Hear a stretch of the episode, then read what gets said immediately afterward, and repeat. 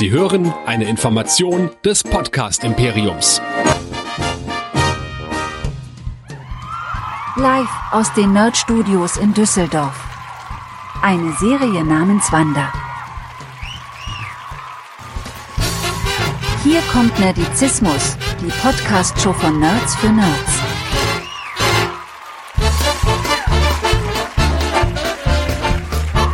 Heute mit Hero Nerds, dem Superhelden-Podcast. Und hier sind eure Gastgeber.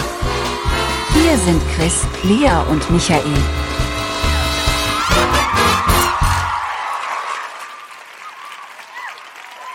Herzlich willkommen zu den Hero Nerd. Ja, wir werden heute mal ganz gepflegt über die Folgen drei und vier von WandaVision reden. Und du hast es nach der dritten Folge geradezu laut auf Twitter geschrien, ich habe Redebedarf. Ich hoffe, auch wenn jetzt 14 Tage zur dritten Folge rum sind, du hast trotzdem noch genug auf der Pfanne zum Reden. Du, ich habe mir das alles nochmal angeguckt, keine Sorge.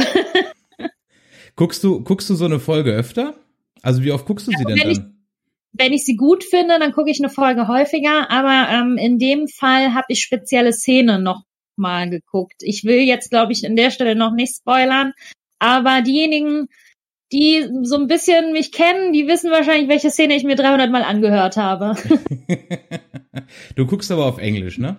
Ja, ich gucke auf Englisch. Ja, wir auch. Ich habe ab und zu switche ich da mal auf Deutsch, um einfach mal zu gucken, was die da so gesagt haben oder getan haben oder ähm, ähm, weil es ja manchmal ganz interessant ist. Für alle, die heute zum allerersten Mal bei den Hero Nerds einschalten, wir reden in Zukunft immer montags alle 14 Tage über die MCU-Serien auf Disney Plus.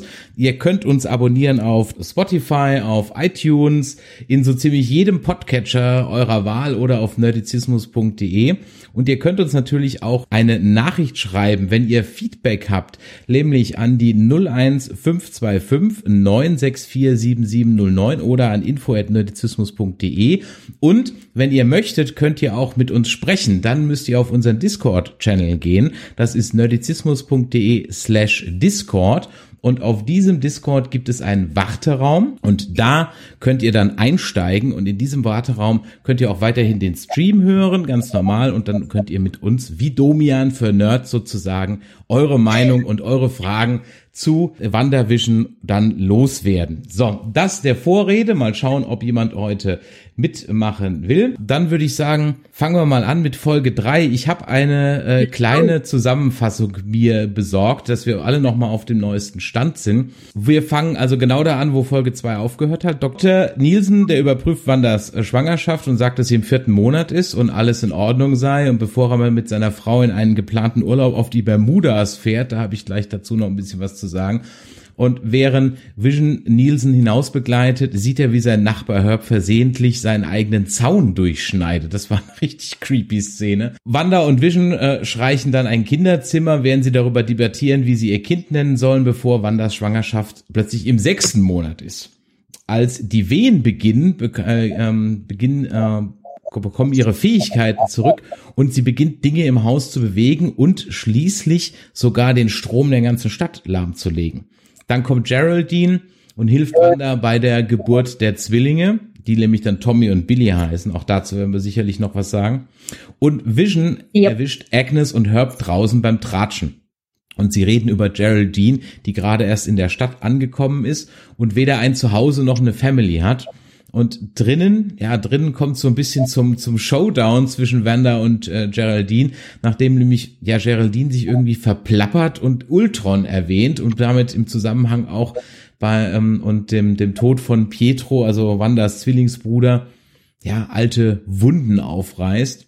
Und das triggert Wanda und sie wirft Geraldine raus aus Westview. Und wir sehen, wie die Folge aufhört, wie also eine, immer noch in 70er Jahre Klamotten, auch da werden wir drüber reden, Geraldine, jetzt Monica Rambeau rausfliegt und von Sword Agents umgeben ist. Dann haben wir die Folge Zeitsprung zurück, ungefähr so drei Wochen. Und äh, Monika erwacht vom Blip. Man muss mal überlegen, ob man das noch erwachen nennen kann. Sie ist wieder da, ja, vom großen Snap. Und muss feststellen, dass ihre Mutter in den letzten Jahren an Krebs verstorben ist. Drei Wochen später kommt sie dann zu ihrer alten Arbeitsstelle, nämlich bei Sword, zurück und wird dort vom antierenden Direktor Tyler Hayward auf eine Mission geschickt, nämlich zusammen mit Jimmy Woo, den kennen wir ja schon aus Ant-Man, einen vermissten Fall in Westview, New Jersey nachzugehen. Sie entdecken dann ein hexagonartiges Feld um diese Stadt und irgendwie scheint im Fünf-Meilen-Radius jeder alles vergessen zu haben. Als Monika das Ganze untersucht, wird sie hineingezogen und ist verschwunden. Dann sehen wir von außen, wie ein riesiges Sword-Lager sozusagen um Westview ähm, äh, äh, errichtet wird. Die schicken Drohnen rein, sogar ein Agent geht rein. Und dann kommt Dr. Darcy Lewis, die kennen wir auch noch aus Tor. Die findet heraus, dass es in dieser kosmischen Hintergrundstrahlung TV-Signale gibt und sie kann sich da mit alten Fernsehgeräten da draufschalten und sieht praktisch in diese Bubble hinein. Sie können dann verfolgen, wie Monika als Geraldine verkleidet eben die Erlebnisse aus Folge 3 eben hat. Und als Monika eben nochmal Ultron erwähnt, vertreibt sie Wanda aus der Stadt wie in Folge 3 und sie fliegt halt in hohem Bogen durch vier Wände und die Sitcom-Illusion verschwindet und Wanda sieht Vision so, wie er ist, nämlich tot. Und dann stellt sie eben schnell den Vision wieder her und dann ist die Folge zu Ende. Und das war natürlich schon ganz kurz Heftig. zusammengefasst. Also eine, eine, ich meine, wir haben, es ist ja keine lange Laufzeit, ne? Das sind 38 Minuten, 37 Minuten, die erste ja, Folge 29 ja. Minuten. Im Grunde genommen haben wir jetzt gerade mal so einen Film gesehen.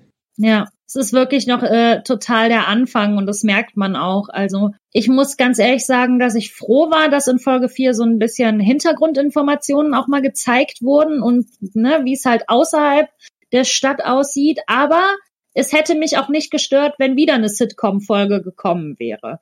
Aber so erklärt sich das natürlich, dass die von den 50ern bis heute äh, in all diesen neuen Folgen was machen. Ne? Äh, das ist jetzt logisch, dass dann pausiert wird mittendrin sozusagen.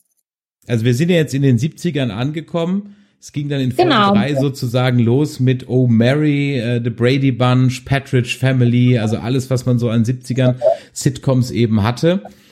Das sind also die Referenzen da. Das sind jetzt, wie schon in den ersten zwei Folgen, eigentlich auch so Sitcoms, die bei uns, ja, außer die wilden 70er, also The Brady Bunch, das kennt eigentlich hier kein Mensch. Ne? Das waren so, so ja. der x-te Rerun irgendwann mal auf Kabel 1 oder so im Vormittagsprogramm. Das kennst du eigentlich wahrscheinlich nur, wenn du morgens als Hausfrau irgendwie gebügelt hast. Ansonsten kennt das einfach kein Mensch. Ja. ähm, also wir waren ja alle in der Schule da, also von daher, ja, das, äh, das, das, das, das, das klingelt halt bei mir gar nicht so, diese Sitcom-Dinger. Aber ich bin eigentlich so ein bisschen bei dir. Ich, ich hätte auch noch zwei, drei Folgen Mystery Box haben können. Man hätte es nicht gleich auflösen müssen. Also ich finde das ganz schön, dass man die Auflösung hat, weil jetzt versteht man so ein bisschen was, aber ich hoffe, dass es trotzdem auch jetzt wieder so ein bisschen Sitcom-mäßig weitergeht, weil ich denke, es ist ganz wichtig, dass wir Wandas Realität weiterhin auch sehen, um eben zu verstehen, welche psychischen Vorgänge bei ihr abgehen, weil sie ja so viele Traumata verarbeiten muss. Ne? Das ist ja wirklich heftig, wenn man mal überlegt. Erstes Trauma als Kind von den Stark-Bomben, dann nächstes Trauma, äh, Eltern sterben sozusagen, ne, während der Bomben, dann, dann sitzt sie da mit ihrem Bruder und wartet darauf, dass die Bombe hochgeht, nächstes Trauma dann bei Hydra, nächstes Trauma mit den Kräften, getrennt vom Bruder sein, in Zellen nebenan. Dann nächstes Trauma, Avengers besiegen, neues Trauma, Pietro stirbt, dann mega, mega die super Apokalypse, dann Vision stirbt. Also diese Frau hat super viel zu verarbeiten und es ist wirklich kein Wunder, dass Wanda in den Comics auch mit Depressionen vorgestellt wird, ne, dass sie Depressionen halt hat, schwere. Ja. Und jetzt hast du so viele Traumata im Grunde genommen von ihr aufgezählt. Es ist ja ein Wunder, dass sie sich, dass sie noch unter den Lebenden weilt, im Grunde genommen. Und im, auch, was, was mich ja auch dann, äh, äh, sag ich mal, das, das verstärkt ja dann auch den, oder andersrum.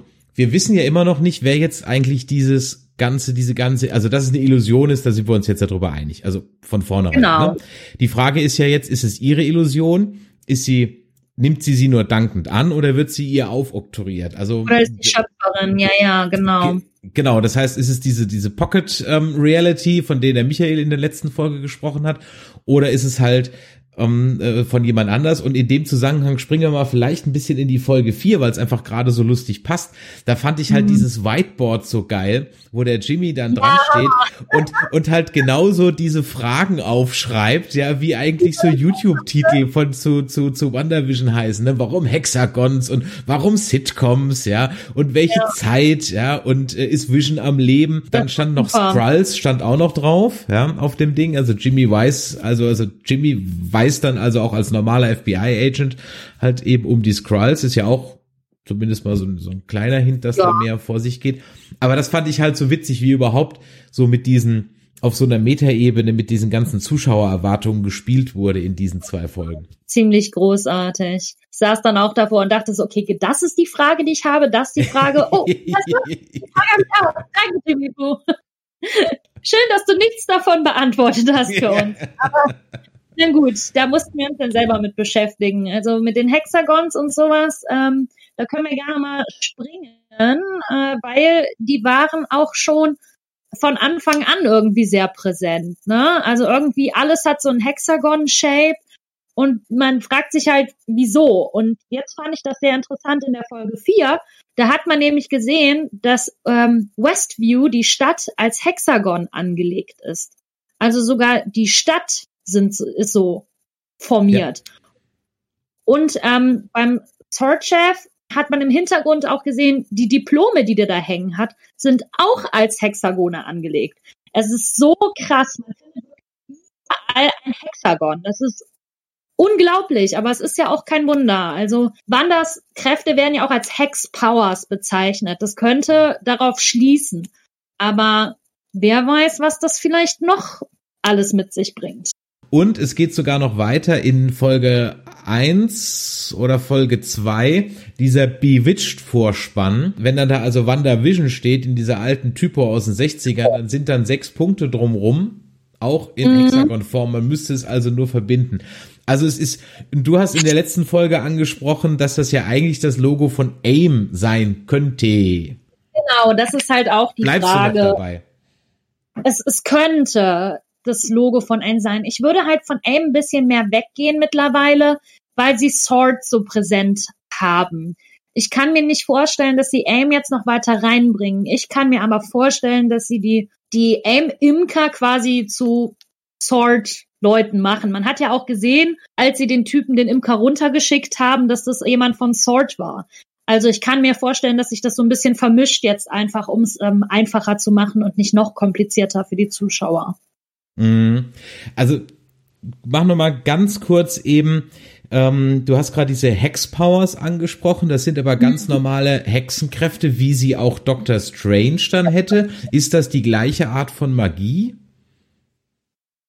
Boah, da fragst du mich jetzt was. Ja, da habe ich echt gesagt. Ich ja, da, da bin ich jetzt kalt. Ähm, naja, also die bedienen sich ja beide Steinen sozusagen. Also beziehungsweise die Kraft kommt beide aus Infinity Stones. Das ist, würde ich sagen, was sie auf jeden Fall ja gemeinsam haben. Mhm. Naja, er beschützt ja eigentlich viel mehr den Infinity Stone. Ah, schwer zu sagen. Also, sie haben ja nicht die gleichen Kräfte. Wenn es die gleichen Kräfte wären, dann wären es ja eins zu eins die gleichen Kräfte. Aber Wanda hat ja viel mehr drauf noch, ne? Also ähm, wenn man es jetzt mal in den Comics sieht, da kann sie ja auch in der Zeit reisen und alles. Ist ja total abstrus, was sie da alles drauf hat. Sie ist ja wirklich eine wahnsinnig mächtige Avenger. Also ich äh, für meinen Teil finde auch, sie hätte Thanos wahrscheinlich ähm, alleine besiegt. Oder mit Carol Danvers zusammen. Also das hätten die definitiv geschafft, wenn man sie gelassen hätte. Dann wär's, ja, das, das war ja so ein bisschen das Problem mit, mit, mit Captain Marvel im Grunde genommen, dass sie halt, nachdem dann der Captain Marvel Film rauskam, man halt irgendwie so da saß und dachte, ja, die ist halt mega over, also im Spiel würde, würde man halt sagen, die ist halt völlig unbalanced, ja, die ist halt völlig overpowered. Das war, glaube ich, so meine Hauptkritik nach, nach Captain, kam jetzt Captain Marvel kam vor Endgame, ne, also nach Infinity War ja. und vor Endgame, ne, genau. Und genau, da bin ich aus Captain Marvel raus und habe mir gedacht so, wow, die ist halt jetzt eigentlich für dieses Universum ein Ticken zu stark. Hm, aber sie ist halt ja auch stärkste. Es ja, ja, ja, klar, okay, das ist, das ist ja auch in Ordnung, aber damit hat eigentlich halt Captain Marvel schon ein bisschen die Endgame vorweggenommen, weil halt klar war, wenn, wenn sie in den Kampf eingreift, ist die Nummer halt gelaufen. Ist die halt gelaufen, ja. Und ähm, das war so, ja, äh, weiß ich noch, da bin ich so ein bisschen drüber gestolpert. Und ähm, klar, wenn du jetzt sagst, dass, ne, dass Wanda eigentlich in den Comics auch entsprechende Powers hat, die sie ja in Infinity War und Endgame so ja noch nicht hat. Also da hat sie ja ihre sag ich mal, telekinetischen Kräfte und sie kann Genau. Vision ein bisschen äh, äh, beeinflussen und, und, und halt andere Leute Gedanken ge- beeinflussen, aber dafür muss sie ja auch nah rangehen. Also sie müsste ja dann praktisch, ähm, sie ist ja auch ein bisschen, ist das nicht, ist das nicht ein Endgame oder Infinity War, wo sie Thanos einen Ticken beeinflusst, ne? In einer, in einer kurzen Mhm. Genau, Szene. Genau, ja. ja. Und äh, wo du gerade ähm, Carol Danvers ansprichst, äh, hast du gemerkt, dass sie in der Folge 4 vorkam? Ähm, ich habe mir schon gedacht, dass die Stimmen, die man hört aus Captain äh, Ja, Marvel genau. sind, aber ich habe nicht nochmal zurückgespult, um zu hören, Ja. was die da sagen. Also das ist Ganz ganz, am Anfang, als Monika wieder erscheint sozusagen. Genau, als Monika gerade wieder erscheint, das ist die Stimmen von ihrer Mutter und von Carol Danvers. Finde ich total interessant. Und da erfährt man eben auch, ähm, dass Monika von ihrer Mutter zurückgelassen wurde und bei der Oma aufgewachsen ist. Dass wahrscheinlich ihre Mom mit Captain Marvel irgendwelche Space Adventures erlebt hat. Das finde ich auch sehr interessant, dass man das nur aus diesen einzelnen ähm, O-Tönen im Hintergrund raushört. Also das hat mich total überrascht. Die waren aber, waren, die waren aber keine Szenen aus Captain Marvel, oder? Doch, das Nee, waren ne? auch Szenen aus Captain Marvel. Okay. okay. Also die, Aber- die Stimme von Danvers war eins zu eins aus Captain Marvel. Okay, weil ich kann mich gerade gar nicht dran erinnern, dass in Captain Marvel irgendwie sie mit der Mutter aufbricht. Kann mich Nee. gar nicht dran erinnern. Die Stimme von der Mutter ist neu eingefügt, Ah, aber die okay. Stimme von Carol Danvers ist aus äh, Captain Marvel. Okay. Bleiben wir mal kurz bei der, bei der Rückkehr von den Leuten. Ich weiß nicht, ob mir das bei Spider-Man Homecoming ähm, oder war das Far From Home? Wo ist denn das Far From Home? Wo man die Auswirkungen der Rückkehr sieht? Ich glaube, das war Ja, genau. Home, ne? Ähm, da habe ich mir noch gar keine Gedanken drüber gemacht. Aber jetzt habe ich, ist mir, es hat mir leider die Szene ein bisschen vermiest, weil das erste, was mir so in, also nachdem ich realisiert habe, ah, okay, das ist der Snap nur rückwärts, ähm, Ja, da habe ich mir, war das erste, was mir in den, Geda- in den Kopf kam, ja, aber was macht die denn, wenn der Stuhl ja jetzt nicht mehr gewesen wäre? Ja. Dann, und überhaupt, was ist mit den ganzen Leuten, mit, die in Flugzeugen waren, die im Auto saßen, die gerade eine Felswand hochgeklettert sind oder keine Ahnung was gemacht haben? Ähm, Also Ja. manche werden, glaube ich, nur ein sehr kurzes Wiedergeburt gehabt haben, ja. Da müssen also auch. auch leider ein paar Leute vom Himmel geregnet haben. Es ist mir, ja da gab es doch auch so ein paar geile Szenen, ähm, wo Leute erschienen sind in dem Krankenhaus am, am Bett und dann lagen dann aber wahrscheinlich andere Leute im Bett. Weil das ja- Das ist auch so ein totaler What the fuck Moment. Du kommst so wieder und so, ey, das ist gar nicht meine Mom, das ist keine Ahnung, wer bist du, Karl-Heinz Otto? Ja, und ähm, das hat mich so ein bisschen, so ein bisschen an so, ähm, so eine Panikszene erinnert hier, so bei, bei Fear the Walking Dead, so ganz am Anfang. Genau, ich musste auch an The Walking Dead, an die Anfangsszene im Krankenhaus denken, wie Rick dann da alleine im Krankenhaus ist und gar nicht checkt, was los ist. Also das haben sie wahnsinnig gut gemacht. Ich habe mir das schon lange gewünscht, dass so ein bisschen mehr diese Auswirkungen vom Snap gezeigt werden. Und dass sie das jetzt in WandaVision machen, fand ich genial. Du hast die ganze Zeit darauf gewartet, dass ein bisschen mehr dazu kommt, außer jetzt ist in Spider-Man. Und äh, Bams, da haben wir es. Großartig. Ich hoffe, da kommt vielleicht noch ein bisschen was dazu. Ich fand nämlich, Monika ist sehr schnell wieder in ihr altes Leben zurückgekehrt. Ne? Sie ist dann ja wieder zu Sword gegangen und wollte dann halt direkt da arbeiten. Dann wurde ihr ja erstmal der Eintritt verwehrt. Das lässt es jetzt auch, und wir haben die ersten zwei Folgen, haben wir noch drüber gerätselt, wann spielt das Ganze. Jetzt wissen wir es ziemlich genau. Nämlich drei, vier Wochen nach Endgame. Yep. Ja. Und da ist natürlich auch für alle anderen noch im Grunde genommen alles frisch. Das finde ich ja insofern auch nochmal interessant, als dass ja irgendjemand, das ist ja dann, die Endgame hört ja auf im Grunde genommen mit dem, mit dem Begräbnis von Tony Stark.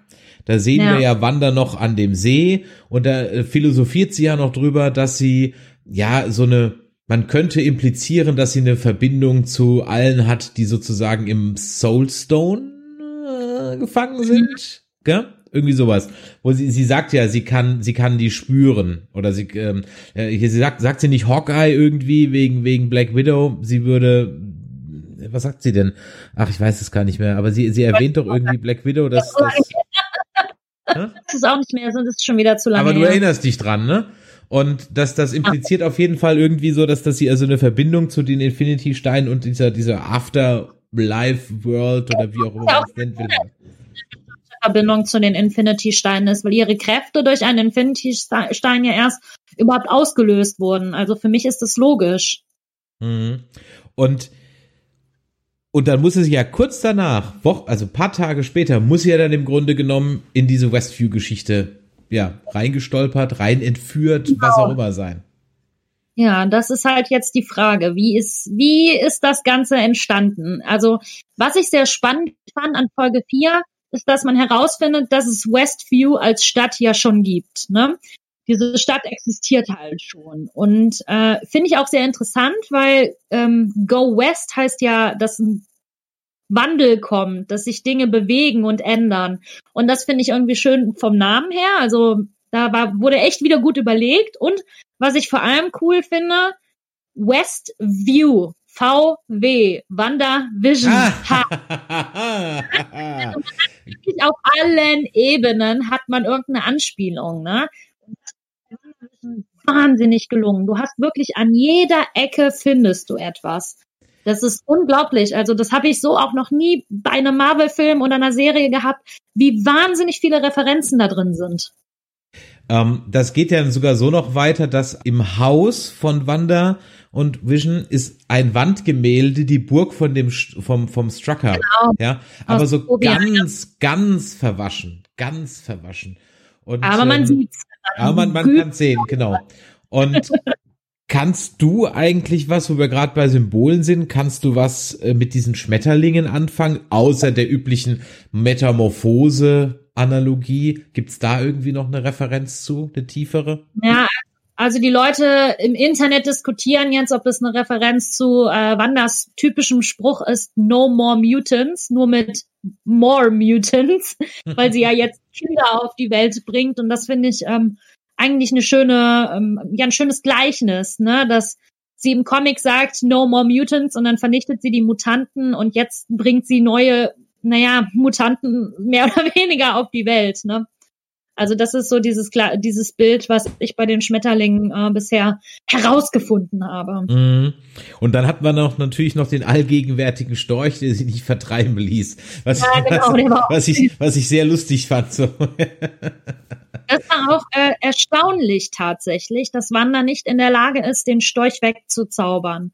Und ich glaube, das ist ganz wichtig an der Stelle, dass man das betont, weil sie ist sonst total Herrin der Lage. Sie hat den Imker wegbekommen, sie hat Monika wegbekommen, sie hat ähm, diese Todesvision von Vision wegbekommen, aber warum schafft sie es nicht, den Storch wegzukriegen? Dabei kriegt, warum? er, so eine, dabei kriegt er so eine wunderschöne Rauchfahne.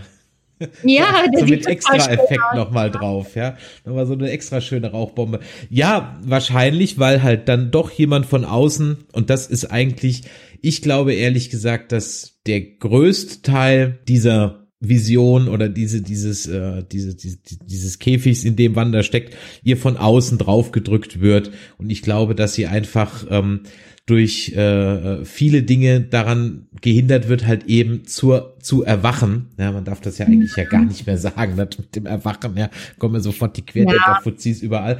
Aber dann ist mir nämlich noch eine Sache, ich fange, ich gucke ja jetzt gerade, ähm, äh, dank Disney Plus kann ich ja endlich äh, Agents of Shield weitergucken. Und, oh ja, stimmt. Ähm, äh, da, da wurde ich ja, als das bei Amazon lief, habe ich mitten in der dritten Staffel oder so aufhören müssen, weil ich dachte, das guckst du irgendwie in ein paar Wochen mal und dann so, huch, ist ja gar nicht mehr da hm, blöd, so jetzt kann ich da also weitermachen. Und dann äh, habe ich ein bisschen äh, quer gezappt und dann ist mir wieder eingefallen, dass der Michael das irgendwo mal erwähnt hatte und dann habe ich mir die Folge, jetzt habe ich mir natürlich nie aufgeschrieben, was es ist. Auf jeden Fall die Werbung der dritten Folge mit dieser Seife. Oh ja. Das ist die geil. Hydra Soak. Ähm, die wird ja in, in Agents of Shield erwähnt, nämlich weil das eine Mind-Controlling Soap ist. Ja. Das fand ähm, ich auch so großartig, dass der, also man weiß ja nicht, ob er das einfach so aus Spaß sagt, ne? Ob ja. er jetzt so, äh, ob Coulson sagt so, okay, ja, und Hydra hat ja diese Mind-Controlling blaue Seife. ähm, die muss weg und sowas, ähm, oder ob er das halt tatsächlich ernst meint, weil das könnte auch eher so sarkastisch sein eigentlich. Ja, aber es, aber also egal wie es damals gemeint war, jetzt zahlt es halt volle Kanne drauf ein. Weil Voll. diese Werbespots ja sich immer darum drehen, denk nicht an die Vergangenheit, look into the future. Dann der zweite ja. Spot mit der Uhr, Time Passing, weiß ich gerade nicht mehr den Spruch genau. Geht immer um Zeit halt irgendwie, ne? Genau, und jetzt der dritte, so du hast keinen Bock auf deine Realität. Nimm unsere Seife, awake the goddess within. Ja, also erweckt die genau. Göttin in dir, ja.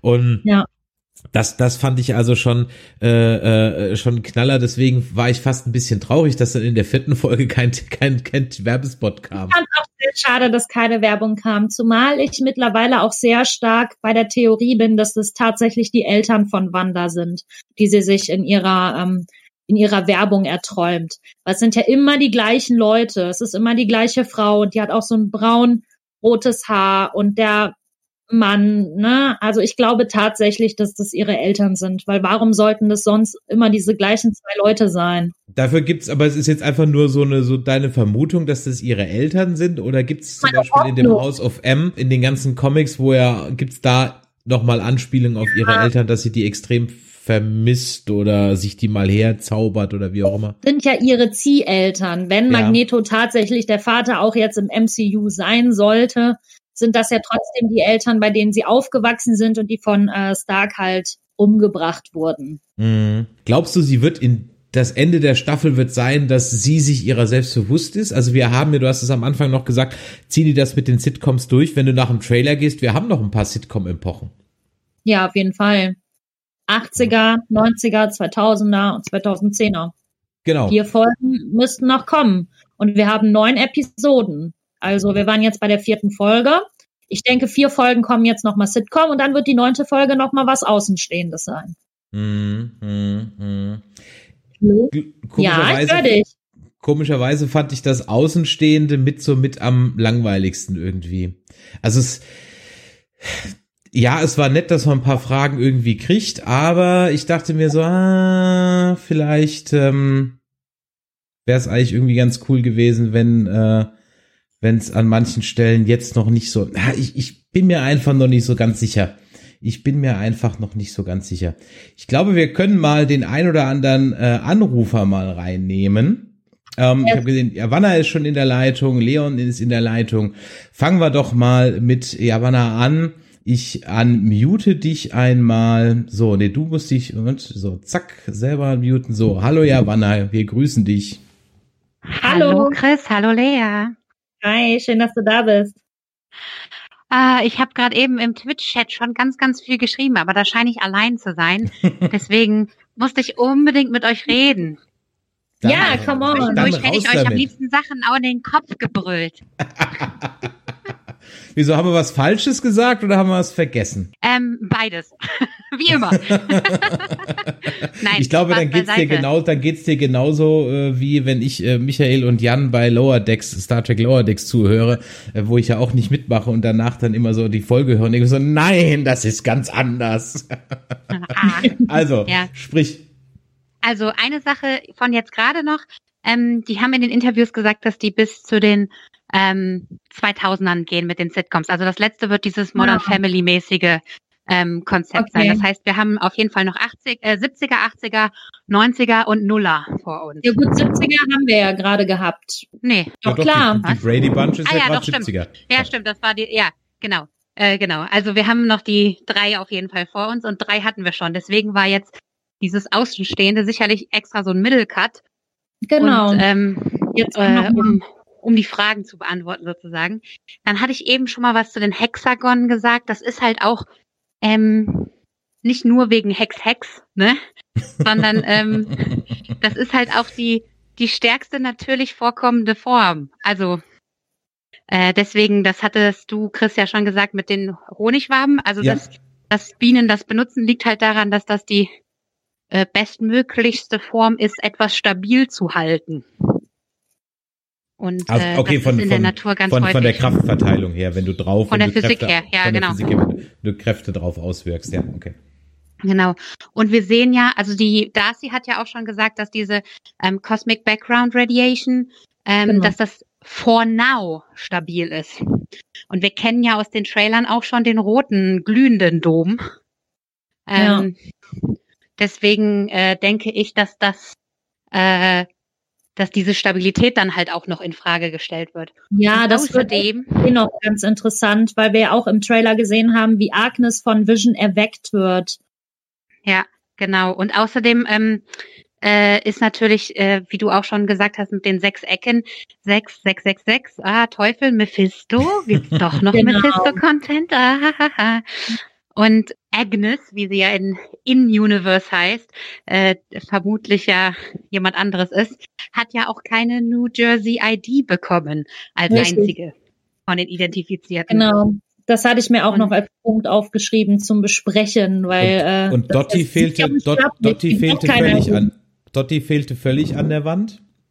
Genau. Ich glaube aber, dass Dotti fehlte, lag einfach daran, dass während der Szene, in der Dotti aufgetreten ist, haben Darcy und Wu ja dieses äh, diese Radiosache vorbereitet und deswegen genau. haben die vielleicht nicht nicht mhm. äh, äh, gerade mit der Personenfindung sich beschäftigt. Also ich, ja, Dottie ist ja the key to the neighborhood, aber äh, ich glaube, die ist nicht so wichtig wie Agnes. Ja, denke ich auch. Beziehungsweise vor allem Agnes' Husband, Ralph, den man oh, nie ja. sieht. Ja, für, über den wir in der ersten Folge ja schon ein bisschen spekuliert haben, ob das ja vielleicht der Mephisto sein könnte, wenn er dann doch den mal mhm. kommt. Und was ja. ich auf jeden Fall noch, was mir ganz wichtig ist, worüber ich unbedingt reden wollte, ist, habt ihr gemerkt, dass am Ende der Folge Vision total awkward aussieht. Der, ja, der, als wäre der so richtig. Mhm. Ja, auch so ein bisschen beängstigt und so ein bisschen nach dem Motto, so holt mich hier raus. Ja, absolut, absolut. Das ist mir auch aufgefallen. Mir ist das an den Augen aufgefallen, weil ich dachte so, okay, warum guckt ihr da so komisch? Dann habe ich mir die Szene nochmal angeguckt auf YouTube. Und dann dachte ich so, okay, krass. Das ist ein, das ist ein Zeichen irgendwie, weil er guckt erst so zu ihr dann guckt er nochmal zur Seite und dann guckt er genau straight in die Kamera. Und mhm. Wanda guckt ja, weil also die die vierte ja. Wand wurde ja gebrochen, als äh, Wanda äh, Mon äh, die Monika rausgeworfen hat. Ja, genau. ja, sie, sie, sie ist durch vier Wände geflogen, ja, das, das war ein Knaller. Genau. ja, ähm, das war so ein bisschen, ich habe es erst im, also ich habe es erst im Freeze Frame dann gemerkt, ne? Also dass als das Ding dann dann einfriert, dass er dann so komisch guckt. Vorher ist mir das gar nicht so aufgefallen, ähm, aber dann im Freeze Frame habe ich mir auch gedacht, so hä, der guckt doch jetzt gar nicht auf den imaginären Fernseh, der da eigentlich sein sollte, sondern er guckt irgendwie so so dran vorbei den Zuschauer an, so nach dem Motto Save Me, ja. Und hm. immer wenn wenn Vision also, ja auch gerade anfängt dahinter zu kommen, ja, manipuliert ja genau. äh, Wanda dann eben sofort wieder die die Realität. Ja, meine, Oder, naja, meine was heißt Theorie die Realität ist halt? ja, also die reden ja auch darüber, dass sie halt eben nicht überall hingehen können, weil das jetzt ihr Zuhause ist. Und genau. ich glaube, dass, ähm, und dadurch, dass Wanda ihn ja auch als Toten sieht, die hat den ja nicht, äh, der hat ja so gesehen quasi keine Seele mehr, weil sein Stone ja fehlt. Also ist er ja nur noch der Körper, die Hülle. Und das ist alles ihre Projektion denke ich, äh, was mhm. Vision angeht. Aber wir haben ja schon gemerkt, dass was sie ähm, selber äh, kreiert hat, also zum Beispiel das Outfit von Monika in den 70ern äh, oder diese ähm, Springseil, ähm, dass das draußen Bestand hat. Ja, ja, genau. Und ich glaube halt, dass, ähm, das dass das halt die Möglichkeit, also dass da das MCU die Möglichkeit sieht, ähm, wie sie die Kinder halt, weil die äh, ja komplett von ihr kreiert worden sind, äh, weiterhin behalten können, aber ähm, sich von Vision am Ende verabschiedet werden muss. Ja, das mhm. hoffe ich stark, weil ähm, ich fände ehrlich gesagt ziemlich unfair, wenn sie Vision jetzt so wiederholen, ähm, einfach weil ich auch noch sehr an Petro hänge und da gab es keine zweite Chance bisher, bisher und Vision sollte da dann auch keine zweite Chance kriegen. Der hat jetzt so in seine Traumwelt, da passt er ganz wunderbar, aber für mich ist dann Tod auch jetzt mal tot. Genau, gleiche, gleicher Exitus für alle. ja, Wanna, ja, ich habe ja schon eine Theorie, ich habe eine Theorie gehört, dass wir, ähm, also wegen dieser Mutants-Sache, dass wir ähm, als äh, den den Evan Pet Peters Quicksilver dann als einen der beiden Söhne, äh, welcher genau, ist das? Als Speed. Sehr wahrscheinlich als Speed. Das ist mittlerweile auch meine Theorie. Ich habe jetzt, ich bin ja ein großer Pietro Maxima-Fan, deswegen bin ich komplett ausgerastet in der dritten Folge und habe ja alles zusammengeschrien bei der Erwähnung seines Namens. Und ähm, habe dann sehr viele Theorien äh, gelesen, warum es eigentlich Unsinn ist, dass Evan Peters als Quicksilver zurückkommt und was die damit sich für Chancen kaputt machen würden im MCU. Und mittlerweile mhm. glaube ich auch nicht mehr, dass er als Quicksilver kommt, sondern dass er tatsächlich Speed spielen würde. Und das wäre eine schöne Referenz auf seinen Quicksilver im, äh, ja, bei den X-Men. Wie auch beim letzten Mal grätsch ich an dir Stelle, bevor es wieder viel zu viel off-topic wird ähm, und viel zu viel expanded wird, ein Ticken äh, mal dazwischen und wir lassen uns mal wieder ein bisschen mehr auf die Folgen ein. Javanna, dir vielen Dank. Übrigens, Javanna und Lea könnt ihr in unserer Nerdplay-Folge hören, wo ihr über eure Effektszene äh, Szene, genau. Szene redet, ja. Äh, Nerdplay einfach mal den Cosplay-Podcast anhören dann geht's da an der Stelle weiter. Vielen Dank, Javanna. Ich hoffe, wir sagen den Rest jetzt nicht noch so viel falsche Sachen. ich wünsche euch noch einen schönen Abend. Äh, oh, schnackt mal weiter. Ich höre euch noch gerne zu. Danke. Ciao, Javi. Ja, da war jetzt eine Menge drin, deswegen bin ich mal ein bisschen reingegrätscht, weil ja, du bist letztes Mal mit Michael schon so abgeschweift. Da muss das Wissen äh, auf jeden Fall raus. Ähm, ich bin gespannt, was davon noch alles kommt. Wir haben jetzt so viele Sachen gesagt. Also das war so ein Bild-up drin, im Grunde genommen, äh, für Young Avengers, Young Mutants, irgendwie so eine Geschichte, also mit den, mit den Zwillingen, die dann später nochmal kommen. Mephisto hatten wir beim letzten Mal schon mal erwähnt, der ist jetzt auch nochmal da. Aber lass uns mal ein bisschen bisschen wieder mal zurückgehen zur konkreten Handlung. Wie, also ich fand ja die Folge drei unglaublich, obwohl ja gar nicht so viel passiert ist. Also die eigentliche Handlung lässt sich ja relativ kurz zusammenfassen. Fand ich die unglaublich stark inszeniert. Also Total. Wie, wie Vision da so draußen steht und dann mit Agnes und, und Herb, der dann so vor sich hin glitscht. ja, ja so, wie so, genau wie so ein NPC in so einem Rollenspiel vor sich hin glitscht und so völlig unbemerkt in diese Pappwand schneidet ähm, und Agnes, die da so betont äh, äh, lässig und trotzdem völlig verkrampft da steht und anscheinend ja weiß, dass es Geraldine aka Monika gibt. Ja. Aber was mich halt gewundert hat, ist, sie hat ja dann aber auch nichts gegen sie unternommen. Nee. Also sie hätte ja auch reinrennen können und was auch immer tun, weil es wird jetzt ja. irgendwie nicht klar, hat sie jetzt was gegen Monika oder? Das weiß man nicht genau. Also was man bei Agnes auf jeden Fall sagen kann, was mir in ist, dass sie interessiert ist, dass diese Kinder geboren werden. Hat sie ja vorher auch schon immer gesagt. Aber wenn man jetzt mal dieses Bildnis nimmt, der Doktor sagt den, äh, sagt zu Wanda und Vision nämlich, das Kind ist ja so groß wie eine Ananas. Mhm. Und Agnes hat äh, Wanda am Anfang eine Ananas gegeben. Und diese Ananas wird gegessen in der Folge. Also das hat für mich ein sehr starkes Bild von, sie sorgt dafür, dass diese Kinder halt auch irgendwie entstehen. Ne? Ist halt natürlich jetzt fraglich, warum sie gegen Monika nichts unternommen hat. Vielleicht, weil sie dachte, Wanda kriegt das alleine hin. Mhm. Im Chat wird noch die Frage gestellt, ähm, wie denn so der zeitliche Ablauf ist. Also die Menschen da draußen gucken ja die drei Sitcoms und ermitteln dann nebenher die Personen, fragt Stefan 77.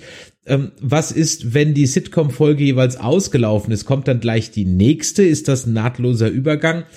ich glaube, die Ananas, die du gerade erwähnt hast, ist darauf sozusagen der Hinweis, dass es eigentlich mehr oder weniger nahtlos ineinander übergeht. Ja. ja? Absolut, denke ich auch glaube nicht, dass die da 20 Folgen sehen und wir jetzt als echter Zuschauer nur drei Folgen gesehen haben. So, ich glaube, die Sword-Truppe hat mehr oder weniger diese drei Folgen gesehen, die wir auch gesehen haben. Ja, aber es Oder? gab auch schon Anzeichen dafür, dass es Szenen gibt, die wir nicht gesehen haben. Da gab es, Darcy hat da irgendwie so einen Spruch gesagt, ähm, ich kann, kann, mich nicht mehr genau daran erinnern, was sie da genau gesagt hat, aber Darcy hat etwas gesagt, was nicht in der Folge vorkam, die wir gesehen haben. Also ich denke, die haben schon so ein paar Special Szenen noch zusätzlich, um das zu strecken, um dieses Zeitparadoxon halt zu erklären. Also ich meine, die sehen draußen ja andere Sachen. Sie sehen ja im Prinzip die ganzen genau. Schnitte also wenn, wenn Wanda innerhalb ähm, von Westview die Realität oder die Vision, was auch immer, verändert, dann wird das ja nach draußen nicht übertragen. Also der Schnitt von Dottie in die Hand war nicht zu sehen, ähm, ja, der tote Vision war nicht zu sehen. Ähm, als Vision zum ersten Mal dahinter kommt, ähm, dass da irgendwas nicht stimmt, wo sie ihn auch resettet, ähm, war das auch nicht Monika zu sehen und so weiter. Ja, ja, genau, das mit Monika war nicht zu sehen und so weiter. Was mich ein bisschen gewundert hat, wenn du sagst, sie verändert die Realität, dann kriege ich, also, da bin ich nicht so ganz, ich, ich krieg halt diesen Sword-Anhänger nicht da rein. Also klar, man braucht den als Plot-Device, damit sie erkennt, da stimmt was nicht, wobei das wäre ja auch bei Ultron, also bei der Erwähnung des Namens Ultron vielleicht schon, schon aufgefallen. Die hat Aber vorher warum? schon eine Kette getragen. Hat man in der vierten Folge gesehen. Ja? Okay. Sie hat in der vierten Folge, bevor sie quasi reingesaugt wurde, schon eine Kette getragen mit einem Sword-Anhänger. Der sah ein bisschen anders aus, aber ich denke einfach, dass Wanda diese Realität, die sie von da außen hat, genauso eins zu eins ändert. Ne? Und mhm. dann hast du natürlich auch eine Kette an mit diesem Anhänger. Okay. Ist mir da nicht aufgefallen, weil ich habe mir nur so gedacht, so okay, warum erschafft sie sich jetzt dann so ein eindeutiges, also ich meine, die ist ja nicht mit einem Merchandise von Sword da reingegangen. Nee, natürlich nicht. Ne? Aber sie hatte halt diese Kette schon an, so ein kleines Amulett. Ich denke, das hat auch ein bisschen was zu tun, dass sie ja sehr daran hängt, wegen ihrer Mom, weil die ja Sword quasi aufgezogen hat und sie ja sozusagen mit Chefin ist. Ne? Und mhm. das ist auch eine Sache, über die wir unbedingt noch reden müssen, über äh, den anderen Chef da. Ich weiß jetzt leider seinen Namen nicht mehr. Den Director. Hayward meinst du? Richtig. Und der ist der Acting Director. Director. Er ist ein Director. Wie geil passt es bitte zu WandaVision, dass man einen Director hat? Macht er auch einen Director's Cut? ah, du, du meinst wegen der Doppeldeutigkeit, dass Director auf Englisch Regisseur, genau. also auf Deutsch Regisseur heißt. Okay. Ganz genau. Ah, und ach so, okay. auch den Eindruck, der hat noch Dreck am Stecken. Also allein die Tatsache, dass er Monika nicht sofort reinlässt, sondern sich da so ein bisschen echauffiert, ne, und so ein bisschen, ja, hier, ich bin der männliche Mann und ich mache dir die Tür auf, weil das kannst du nicht alleine, Girl. Und dann ähm, redet er mit ihr auch noch so ein bisschen herablassend, finde ich. Also ich fand, dass er so, mhm. der war so ein bisschen bossy zu der. Und das hat Monika in ihrer Stellung eigentlich überhaupt nicht verdient, weil sie ja eine sehr wichtige Person bei Sword ist. Ja, und sie war ja auch überrascht, dass sie diesen Abstellgleisauftrag sozusagen bekommt. Ja. Genau, und das ist halt auch noch eine Sache. Und ich denke, der hat die da ganz bewusst hingeschickt. Ich denke, der weiß mehr, als wir äh, vermuten damit sie verschwindet? Damit ja, also genau das passiert, was passiert ist, dass sie da reintapst, weil er sich gedacht hat, die Lava, die quatscht da, äh, die ist bestimmt viel zu neugierig und rennt da auf jeden Fall rein. Vermutlich, vermutlich. Wir wissen halt zu wenig über ihn, dass wir das sagen können. Ne? Aber mhm. ähm, wie gesagt, der hat ja auch so ein Hexagon mit seinen Diplomen im Hintergrund gehabt. Das sind eigentlich immer so kleine Zeichen, dass da mehr kommt. Und warum sollten sie ihn sonst als Figur einführen? Ich denke, dass der noch relativ wichtig sein wird.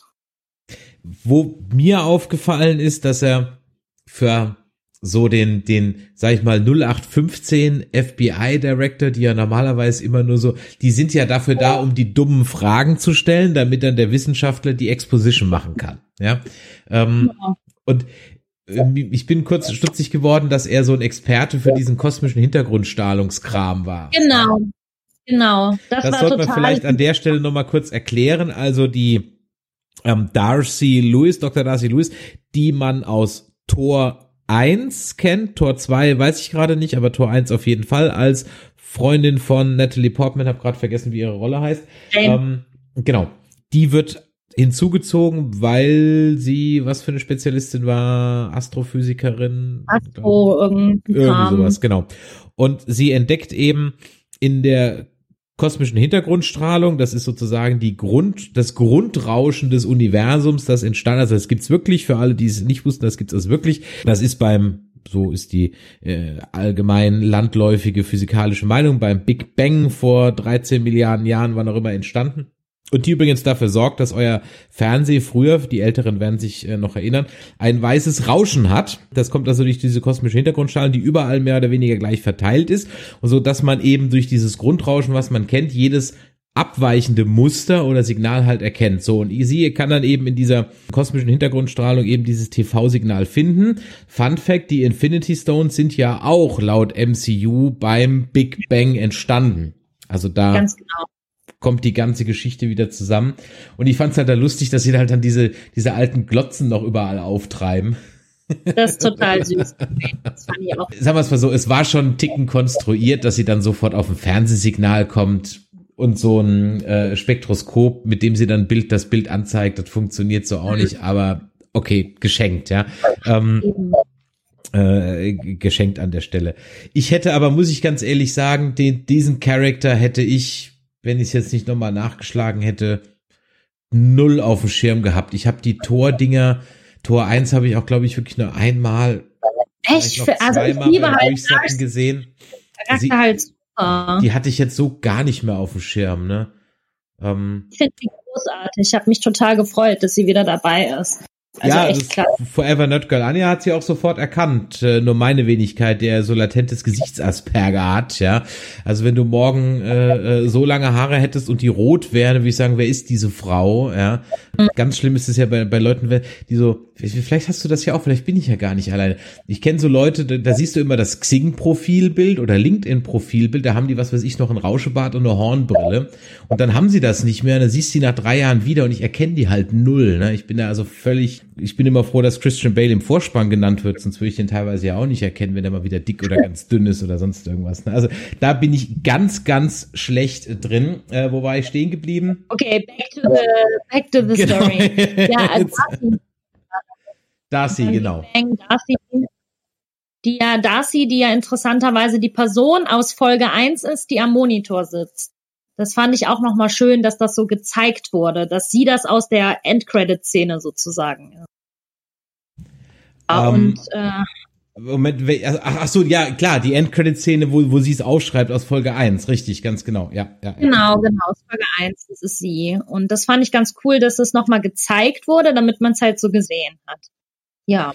Ähm, ich fand schön, dass man mit der Aspect Ratio, also mit dem Seitenverhältnis wunderbar spielt. Und ich habe schon in der Folge mhm. drei die ganze Zeit drauf gewartet, oder war, Folge, oder war das Folge vier? Nee, Folge vier war es, wo wir dann am Ende wieder zu vier zu drei rückgehen, zurückgehen, ne? Ja, das war großartig gemacht. Ja, und wo ich mir so dachte so, ah, ob die jetzt nochmal das Seitenverhältnis ändern oder ob wir jetzt zwar nicht zu der 70er Jahres Sitcom mehr passen, aber so als kleiner Hint auf ein Awakening das Seitenverhältnis nicht mehr ändern. Aber nein, Wanda hat am Ende ihre Illusion wieder und das Bild wird wieder quadratisch 4 zu 3. Oder fast ja. quadratisch.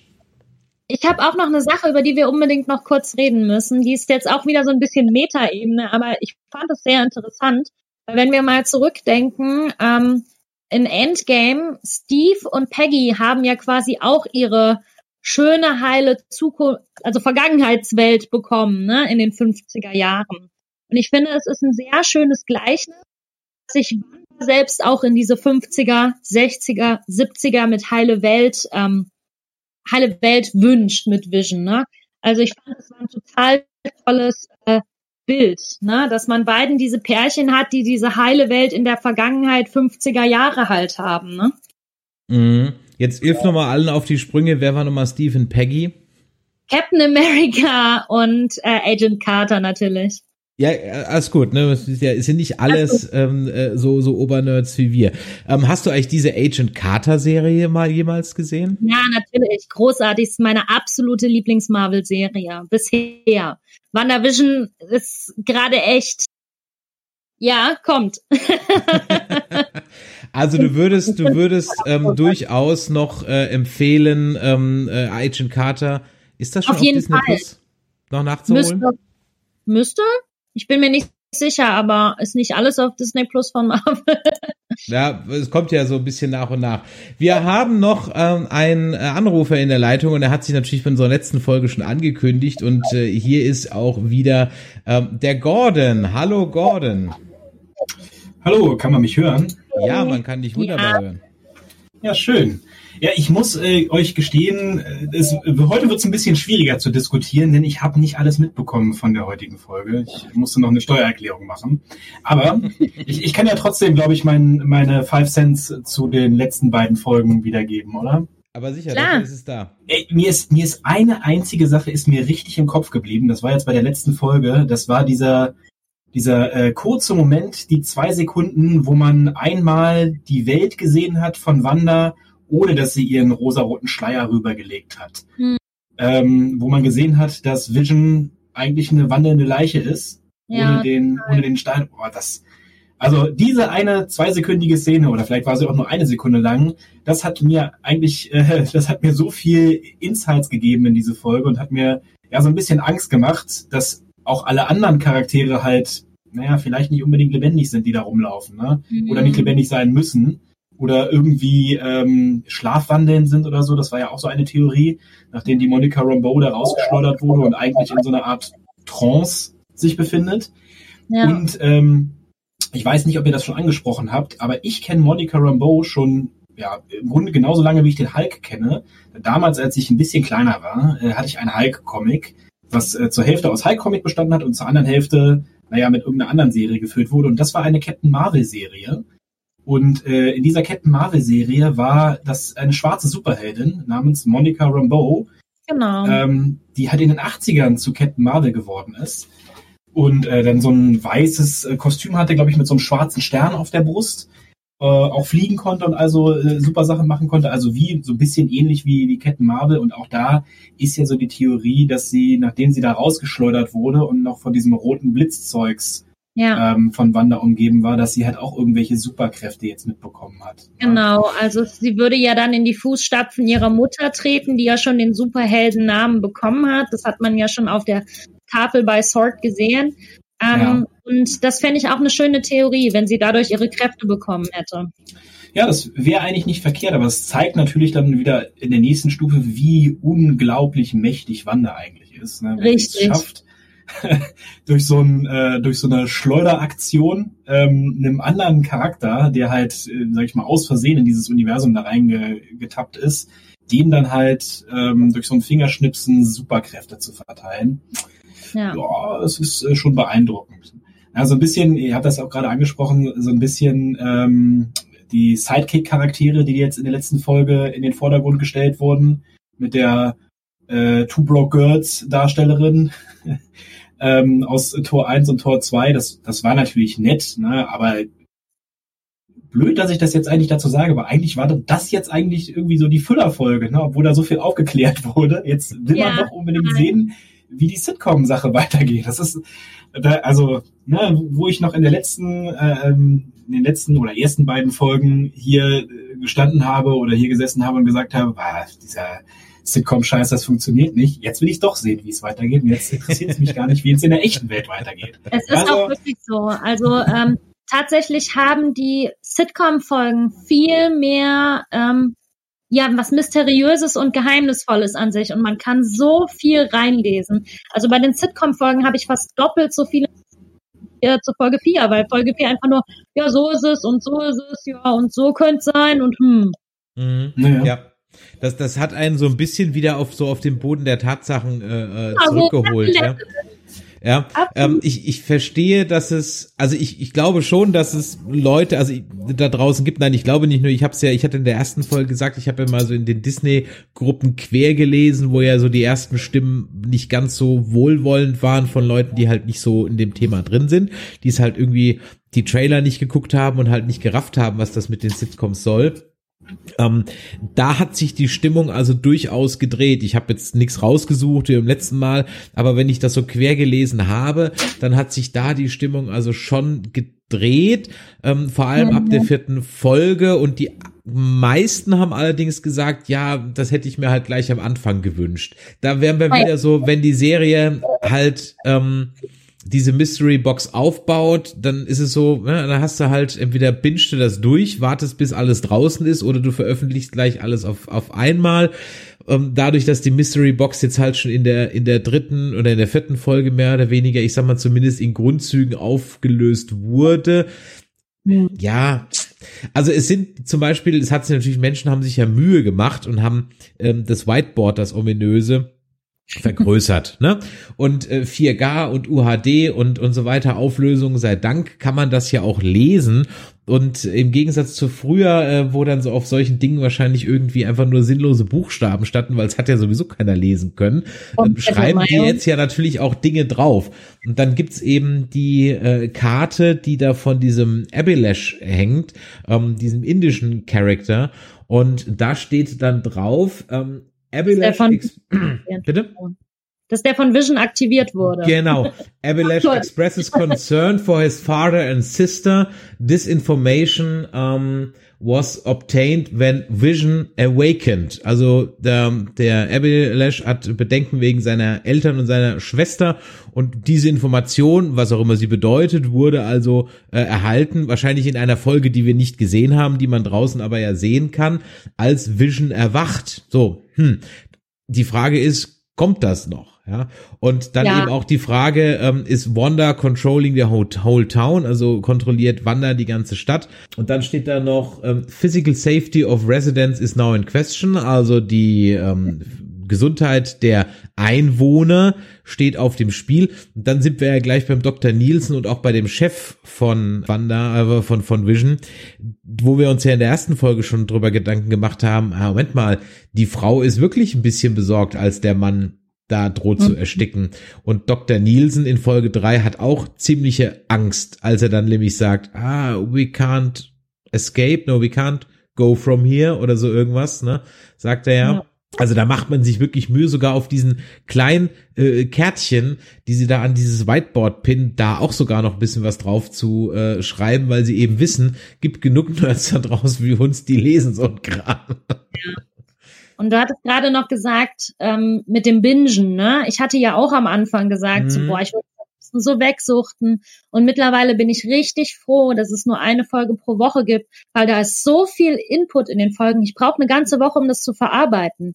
Es ist wirklich so, ich, sobald Freitag ist und ich die Folge gesehen habe, schaue ich mir ganz viele Theorien an, äh, lese ganz viele Artikel darüber und dann die ganze Woche werde ich noch zugespammt mit allem, was neu irgendwie rauskam. Ne? Ich meine, kam mir jetzt auch irgendwie raus, dass in Endgame eine Szene mit Vision rausgeschnitten wurde, die wahrscheinlich mit Wanda war und die wahrscheinlich etwas über Wanda Vision verraten hätte. Damals war das ja quasi schon, das Skript stand ja schon damals. Ne? Und das ist super interessant. Also ich könnte das, glaube ich, alles gar nicht äh, in meinem Kopf verarbeiten, wenn ich das jetzt wegwünschen würde. Deswegen ist ja so schön, dass wir unsere 14-tägige Gesprächstherapie zu der ganzen Geschichte machen. Ja, brauche ich auch. Brauche ich auch. Küss. Oh. Ja, deswegen hat so die, die vierte Folge so, also ich fand die vierte Folge gut und bei der vierten Folge ist mir aber zum ersten Mal negativ aufgeploppt, wie kurz sie war. Ja, ähm, total. Das war, also wo ich bisher so die, um echt zu sein, also bei Mandalorian, da war sofort die, die Laufzeit, so ab der ersten Folge habe ich mir gedacht, so, ah, oh, das ist aber jetzt irgendwie ein Ticken kurz, ne? Bei den ersten drei WandaVision-Folgen habe ich überhaupt nicht gecheckt, dass das nur eine halbe Stunde ist. Das habe ich gar ja, nicht so, gar nicht so gerafft irgendwie. Und, und erst als dann die, die vierte Folge, die dann so schnell vorbei war, dachte ich mir so, okay, hä, das ging jetzt aber irgendwie schnell. Und dann habe ich mir nochmal noch mal zurück, ach so, die war 35 Minuten. Wie lang waren denn die anderen Folgen? Ach, die waren ja auch nur 35 Minuten, okay. Klar, wie eine klassische Sitcom-Folge. Aber das kam mir bei den anderen Folgen nicht so vor, weil hier irgendwie so, ja, keine Ahnung. Da hätte ich jetzt, genau, ja. Ja, mal gucken, was haben wir denn noch so auf meiner Liste? Ich meine, ich habe noch ganz, ganz viele Kleinigkeiten notiert. Tausend macht die Sachen mit den, den Hexagons. Ähm, wir haben natürlich wieder ein obligatorisches Shakespeare-Zitat drin aus Wie es euch ja. gefällt, was natürlich auch ich sag mal, schon fast Star Trek-haft mit der Faust aufs Auge, ähm, durch den Rücken mit dem Brust ins Bein ist, ja, also all the men and women merely are players in a world stage, also die ganze Welt ist eine Bühne und alle Frauen und Männer bloße Spiele, Spieler, mhm. ja, okay, das ist natürlich so äh, in your face, ne, aber okay. Ähm, dann ich haben hab wir noch eine kleine mir aufgefallen ist. Und zwar, ja. äh, als Das erste Mal dann äh, gezeigt wird und er Monika begegnet, dann macht er so einen kleinen Kartentrick. Und den hat er von Scott von Ant-Man gelernt aus Ant-Man. Das fand ich total interessant. Das fand ich total süß, weil er in Ant-Man die ganze Zeit fragt, wie geht dieser Kartentrick? Kannst du mir das zeigen? und dann lernt er das halt. Und dann, und dann macht er diesen Kartentrick. Das war so cool. Also richtig smart einfach. Ja, ja, ja, ja, ja, auf jeden Fall. Dann hatte ich mir noch ähm, so notiert, so dass das übliche TV-Klischee. Also das äh, erstmal äh, Wanda versucht, ihre, ihre Schwangerschaft zu verbergen, so mit den Tricks, die auch echte Sitcom-Produzenten anwenden. Das heißt, die schwangere Frau, mit die in der Serie aber nicht schwanger sein soll, einfach immer hinter irgendwas zu verstecken, ja, äh, damit man das so nicht sieht. Und natürlich das klassische Trope, dass die Geburt immer das stattfindet, wenn es halt gerade überhaupt nicht passt, ja. Ja, ähm, ja. Äh, da sie jetzt aber in, in dieser Stadt keinen Aufzug hatten, sonst hätten sie es ganz sicher im Aufzug stattfinden lassen. Ja, was habe ich noch so? Mal so Kleinigkeiten äh, in den Endcredits für die einzelnen In-Game-Serien werden immer Mitarbeiter des echten Sets genannt. Ja, das fand ich auch spannend zu lesen. Also richtig cool gemacht. Was ich eigentlich ganz schön finde, weil man kann sie da drin nämlich lesen, weil in den anderen Abspänen, Genau. die ja dann so hinten schnell durchrattern, kannst du es ja gar nicht. Und was mir halt auch aufgefallen ist, die Ab der Abspann sieben Minuten, das ist ja wie beim Kinofilm. Also ich meine, wir haben ja schon ganz oft in anderen Casts drüber gesprochen, dass die Serien heutzutage Kinoniveau haben, aber hier habe ich irgendwie das Gefühl, die haben nochmal eins draufgesetzt, was so Crew angeht, weil das ist ja echt Ist mir unglaublich. gar nicht aufgefallen, dass der Abspann so lang geht. Muss ich mal drauf achten am freien Tag. Ja, also der Abspann sind wirklich, also jetzt nicht der, wo man das, also mit inklusive dem schwarzen Abspann, wo denn die Credits laufen, ne? Aber das sind fast sieben Minuten und das ist eigentlich so, ja, fünf Minuten läuft so ein normaler Filmabspann eigentlich immer auch und da sind ja hunderte Leute beteiligt. Und wenn du sonst bedenkst, wie schnell so ein Serienabspann normalerweise so klick, klick, klick, klick, klick, klick, klick, fertig. ja, ähm, Absolut. das ist natürlich dann sch- schon, schon, schon echt eine, eine krasse Nummer. Ja, was glaubst du, wie wird's jetzt weitergehen? Bleiben wir noch ein bisschen in den 70ern, hüpfen wir schon weiter. Der, der Vorspann, hast du den Trailer gesehen zu Folge 5? Guckst du dir den Trailer Nee, den die hab ich noch? Habe ich noch nicht gesehen. Okay. Den werde ich mir, äh, doch, ich werde ich werd mir ihn wahrscheinlich noch angucken, vielleicht gleich. Ich wusste noch gar nicht, dass er draußen ist, deswegen, ähm, ja, muss ich gleich gucken gehen. Ja, es ist, man, man sieht jetzt gar nicht so viel. Es scheint ein bisschen eine Halloween-Folge zu sein. Zumindest rennen da Menschen Ah. kostü kostümiert rum. Vision rennt in seinem Comic-Kostüm rum, dem grünen. Hexe, ne? Im Auto. Genau, das sah man auch im, im, im Trailer. Also von daher, wir sind aber anscheinend immer noch in, in den 70ern, wir hüpfen noch nicht in die 80er, aber ich bin mal gespannt. Ich freue mich vor allem auf die 90er Folgen, wenn dann auch, ähm, das war glaube ich im Trailer war das glaube ich, oder war es jetzt in, in, in, ich weiß nicht genau, wo ich das gesehen habe, wo es aber auf jeden Fall auch Wanda gibt, die dann so in Harry Met Sally äh, Manier mit dem Zuschauer redet, wie in so einer Interviewsituation. Cool. Ja. Also da bin ich auch mal gespannt, was, was, was da noch kommt. Ja. Ähm, dann haben wir noch eine Frage aus dem Chat, was ich mich aber auch schon gefragt habe, wer führt in Wanders Welt die Kamera und wo kommen die Lacher her, wer produziert die Endcredits und kommt das alles von Wanda selbst? Ja, das habe ich mich so ein bisschen gefragt, als der, als der Sword Agent durch die, durch die Kanalisation kommt, ähm, dass sie Ja. Dinge verändert, die sie sieht, okay, Haken dran, aber dass halt jeder sofort irgendwie eine Rolle kriegt, hm, okay. Ähm, ich glaube, das muss man einfach so als, ja, das musst du halt kaufen. Wenn ich glaube, wenn du die Logik dahinter zu sehr durch hinterfragst, so sehr da Brainwork in der. Serie drinsteckt, glaube ich, hundertprozentig logisch erklärt kriegst du die Nummer nicht. It's auch, magic. man muss Ja. ja. man muss sich darauf jetzt erstmal so ein bisschen einlassen, bis man überhaupt weiß, ähm, was da los ist. Ne? Also wir haben ja jetzt auch Monika am Ende äh, sagen gehört, dass es alles Wanda ist. Ne? Ähm, kann man so und so sehen, weil das ist ja Monika, die das so mitbekommen hat. Ne? Sie hat das gesehen, dass Wanda diese Realität ähm, verändern kann. Aber Monika hatte ja keinen Kontakt zu Agnes zum Beispiel oder zu eventuell Mephisto. Ja, ja, also wissen wir es nicht, ob Mephisto, äh, Agnes und Hydra vielleicht ja auch sogar ihre Finger im Spiel. Hm. Ich habe immer noch ein bisschen meine Bedenken, dass der Otto Normal-Zuschauer das checkt. Ähm, das wäre wirklich mal so jemand, also wenn uns jemand hört, der so uns hört, damit er eben versteht, was da ist und jetzt halt zwar die Avenger-Filme gesehen hat oder aber auch jetzt nicht so drin ist, würde uns wirklich mal interessieren, wie ihr diese Serie verfolgt. Also braucht ihr Ja. unser Hintergrundwissen? Sitzt ihr jede Woche da und denkt ihr so, what the fuck?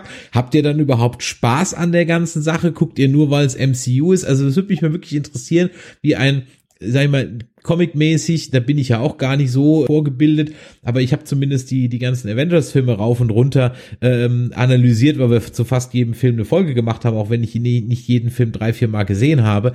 Das würde mich Mhm. wirklich mal interessieren, wie da für normale Seriengucker wie vielleicht einfach mal nur ein bisschen, wie heißt es, Casual-Zuschauer, ja, ähm, da jetzt einfach mal drin waren, wie das bei euch rüberkommt. Ähm, da würden wir mal einfach mal interessieren. Ähm, und deswegen könnt ihr ja gerne auch beim nächsten Mal auf unser Discord kommen und dazu eure Meinung sagen oder uns eine WhatsApp schreiben an die 01525 964 7709 oder info at nerdizismus.de oder eben nerdizismus.de slash Discord. Ähm, die Stunde ist rum unserer launigen Gesprächstherapie. Hast du noch was auf deinem Zettel oder wollen wir uns äh, dann einfach gemeinsam auf die nächsten zwei Wochen freuen? Ich glaube, wir freuen uns jetzt, weil alles, was ich habe, ist sehr detailliert und ähm, das könnte auch ein bisschen too much sein jetzt noch. Spaß dir einfach mal, denn ich sag mal, wir haben ja genau. noch eine Season Recap Folge und alles, was wir bisher so nicht so durchgenudelt haben, können wir ja dann da noch mal holen und vielleicht gibt ja das eine okay. oder andere dann auch noch mal einen ganz anderen Sinn. Ja. Yep, denke ich Wer auch. Weiß das schon. Gut, in diesem Sinne, dann vielen Dank, liebe Lea, dass du auch diese Woche wieder da warst. Nächste ja, Woche an, nächste Woche an gleicher Stelle sind dann Michael und ich wieder da mit Nerdizismus Live, einer Call oder der Call-In-Show für Nerds. Dann nehmen wir wieder eure Anrufe entgegen. Das Thema steht auch schon fest. Es geht nämlich um LAN-Partys. Also wer ist dieser LAN und warum macht er dauernd Partys? Wir wollen eure Stories hören von LAN-Partys. Was habt ihr da gemacht in den 90ern, Anfang 2000er? Wart ihr auf diesen Riesen-LANs auf äh, der NorthCon und wie sie alle hießen? Beben, 5 5 und keine Ahnung was, habt ihr kleine LAN-Partys bei eurer Mutti und Pappen und Vater im äh, Keller auf dem Speicher gemacht. Erzählt uns von euren LAN-Party-Geschichten. Wir wollen es wissen. Michael ich werden dann auch mal kräftig abnörden und nerdizismus.de slash Discord könnt ihr dann eure LAN-Party-Geschichten erzählen. So, in diesem Sinne, wenn euch das gefallen hat, dann lasst mal ein Däumelein nach oben da, lasst ein Abo da, die Glocke aktivieren und für alle auf iTunes und so weiter, Podcast Addict, ein Review freut uns natürlich immer. Und in diesem Sinne, eine gute Nacht, eine schöne Tag, wann immer ihr uns gehört habt. Lea, bis in 14 Tagen an den Chatter draußen, macht es Jod, bis dann. Tschüss. Bis dann, tschüss.